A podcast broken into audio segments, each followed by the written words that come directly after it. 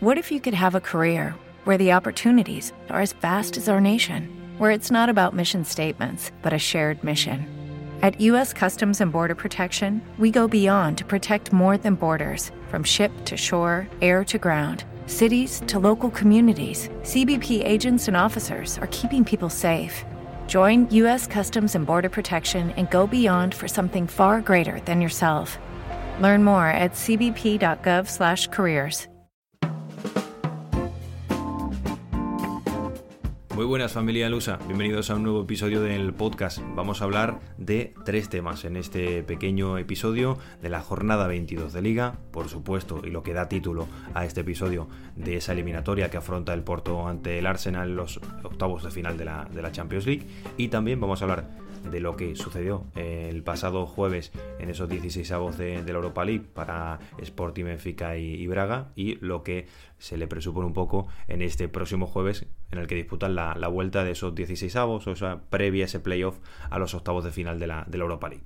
Vamos con la jornada número 22 porque como digo se va definiendo poco a poco eh, la clasificación, un poco las diferentes luchas, algunas se abren, otras se van cerrando.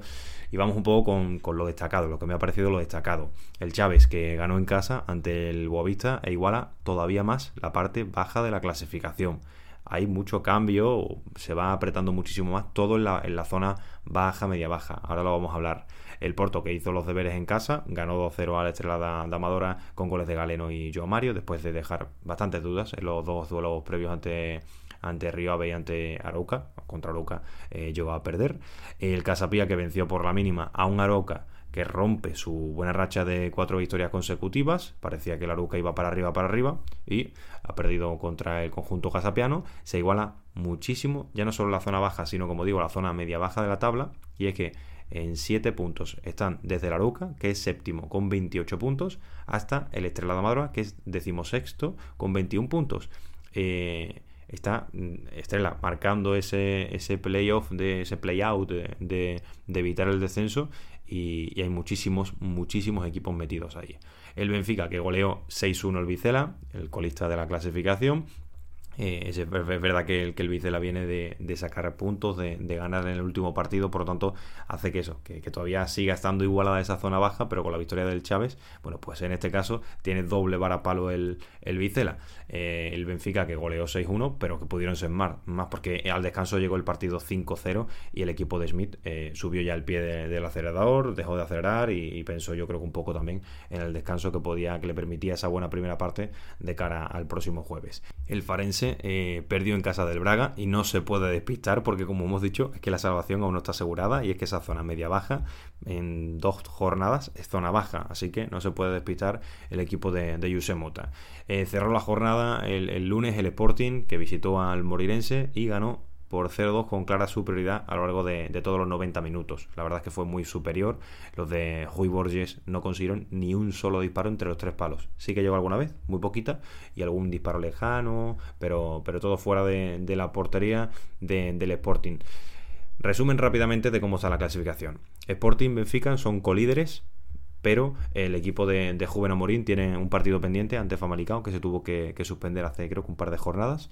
El Porto está a 7 puntos de, ambos, por lo tanto en, clave liga pues se le pone la cosa muy difícil, tendría que cambiar la cosa mucho porque ya sabéis que los equipos de arriba fallan poco y si fallas, como está fallando el Porto, pues te pasa lo que te está pasando. El Braga con 43 puntos y el Vitoria de Guimaraes con 41 están peleando por la cuarta y quinta eh, plaza de la, de la clasificación.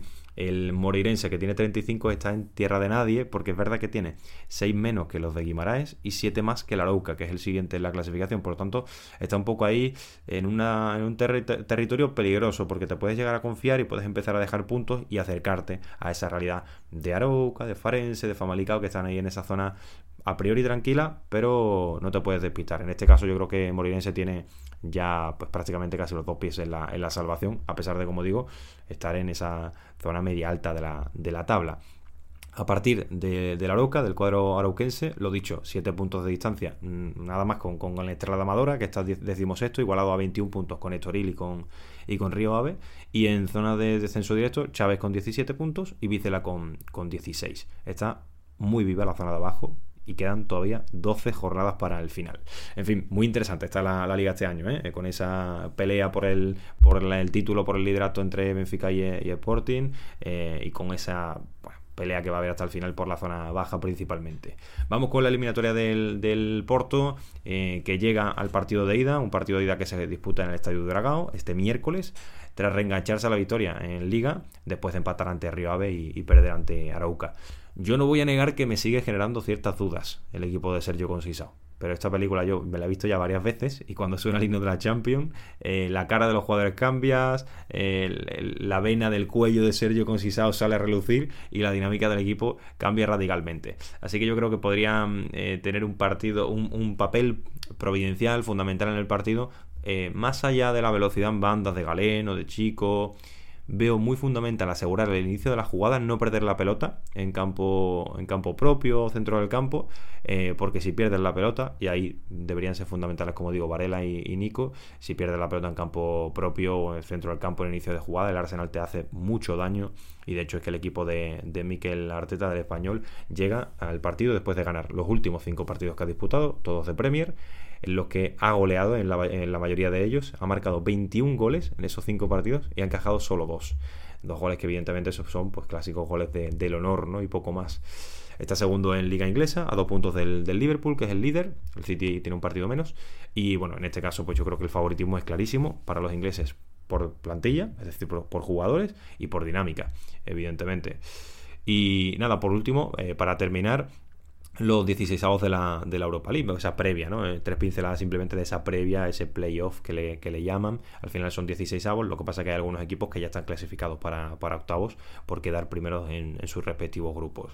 Eh, el Sporting ganó y convenció en la ida en Suiza, afronta la vuelta en el José Balade con un 1-3 de la ida que, como digo, yo creo que le va a permitir a Rubén Amorín eh, preparar el partido con un enfoque diferente, bueno, no teniendo que, superar esa tensión de tener que ir al, gol desde el minuto uno, que eso te da cierta tranquilidad y al final, pues evidentemente te, da un favoritismo claro.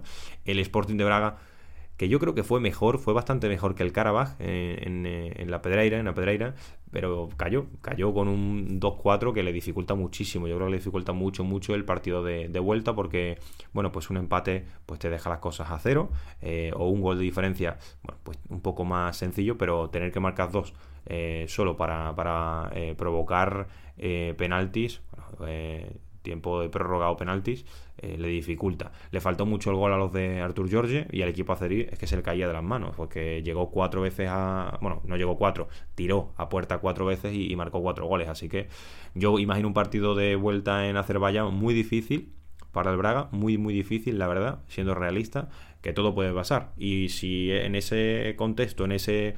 Eh, posible contexto que, el Braga remonte, tiene que marcar pronto. Yo creo que el, gol, el primer gol del Braga tiene que llegar pronto, en los primeros 15-20 minutos, para abrir el partido, para dinamizar el partido y que haya un ida y vuelta y, que el Braga esté acertado de cara a puerta, que no estuvo en el partido de, de ida.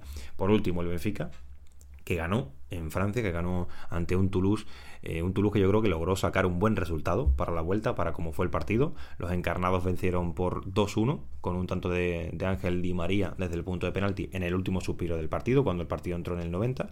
Y para que veáis el dato, ¿no? Eh, lo, lo, saco de, de SofaScore. El expected goal, el gol esperado, ¿no? En función de una métrica interesante, una métrica avanzada. Eh, el, el expected goal del Benfica fue de 3,4, es decir, debería haber marcado 3,4 goles, que esto pues se presupone pues marcar entre 3, 4 goles aproximadamente, ¿no? Y el del Toulouse fue de 0,51, es decir, que lo normal hubiese sido o no marcar o marcar un gol, como mucho, ¿no? En función de la calidad de las ocasiones. Esto habla muy bien de los franceses, que consiguieron, bueno, un gol, en este sentido más o menos va un poco en función de lo esperado, eh, y no también del, del, equipo portugués, que, bueno, que al final el, el Goal es verdad que sube mucho por el penalti, porque un penalti te da mucho, pero y lo consiguió materializar, que eso evidentemente le, le da aire para la vuelta pero yo creo que eso, que la experiencia de los jugadores del Benfica debería de imponerse en Francia y valerle para pasar a, unos octavos de final de una competición que, como digo, yo creo que el Benfica es el que más sueña con esta competición, los tres por supuesto, pero el Benfica un poco por la historia que le une a la competición en los últimos años, hace 11 y 10 años, como digo, cayó en la, en la final y, creo que le tiene cierto cariño al mismo tiempo que, algo de, nostalgia negativa, ¿no? Pero bueno, eh, chicos, chicas, eh, familia Lusa, tenemos esta semana fútbol europeo, con el Porto volviendo a, jugar Champions, ahora en fase eliminatoria y con esa vuelta de los 16 avos de Europa League, que ojalá que pasen los tres. El que lo ve más difícil, evidentemente, es el Sporting de Braga. Nos escuchamos en el próximo episodio.